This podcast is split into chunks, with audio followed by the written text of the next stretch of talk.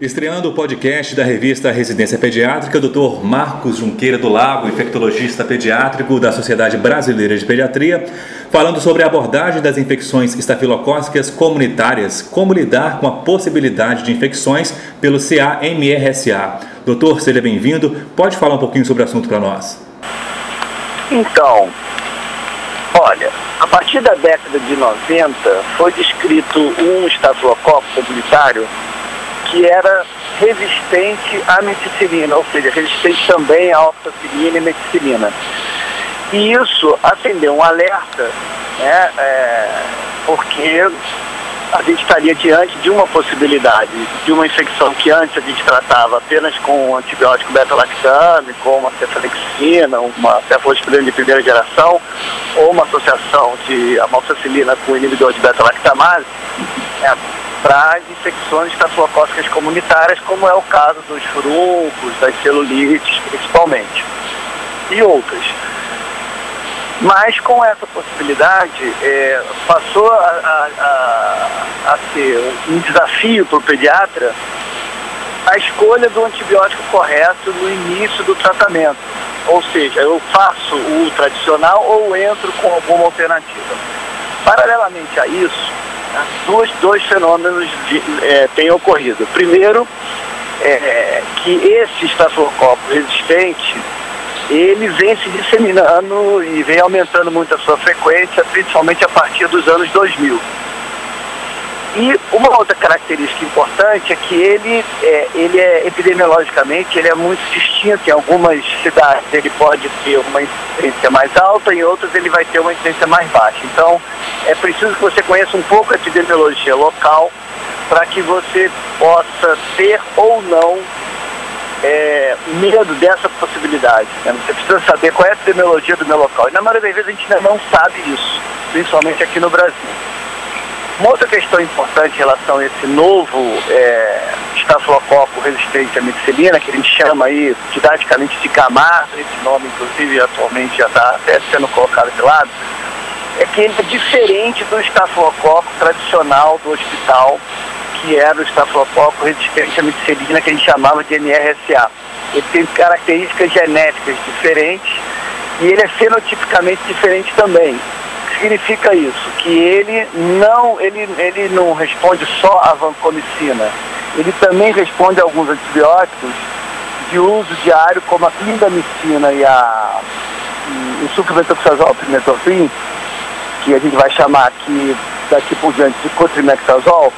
Então ele responde a clindamicina e ao cotrimexazol, que são antibióticos que a gente de uso oral mais fácil de serem manipulados. O que acontece então na prática hoje em dia?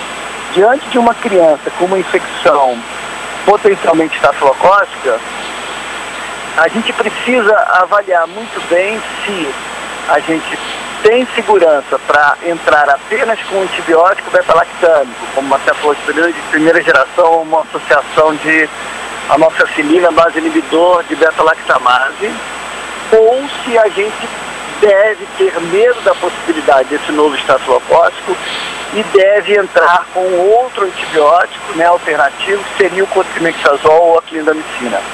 Esse dilema, essa dúvida é difícil para todo mundo.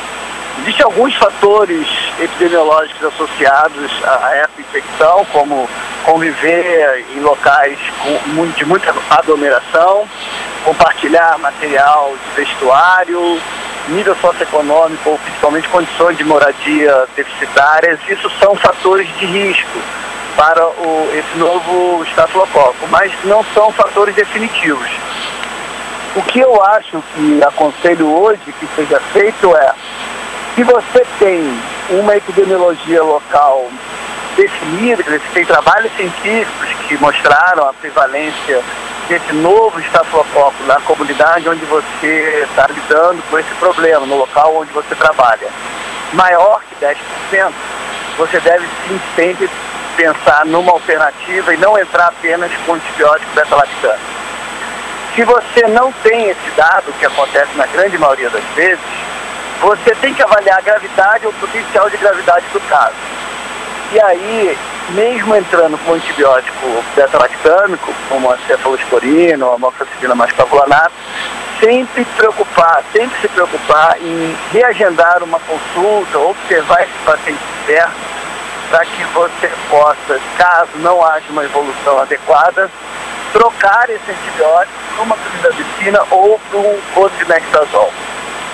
Em média, nos trabalhos aqui no Brasil, é, a gente tem observado alguma resistência à clindamicina. Então, é, na prática, a gente indica como primeira escolha o codrimexazol e como segunda escolha a clindamicina. É, é, é um dilema é, que ainda vai perdurar por algum tempo, né? É, uhum. ressaltando então que a gente tem que avaliar um pouco pela gravidade realmente do quadro. Quadros com menos gravidade, como infecções de pele, onde a gente pode observar a gente pode esperar essas 48 horas, mas quadros com muita gravidade, como seria, por exemplo, uma pneumonia potencialmente estafilocócica, a gente não tem condição de esperar 48 horas e acaba sendo que mandatório o uso, por exemplo, da vancomicina na, no paciente que vai ser internado. Esse foi o Dr. Marcos Junqueiro do Lago, infectologista pediátrico da Sociedade Brasileira de Pediatria, participando conosco no podcast da revista Residência Pediátrica.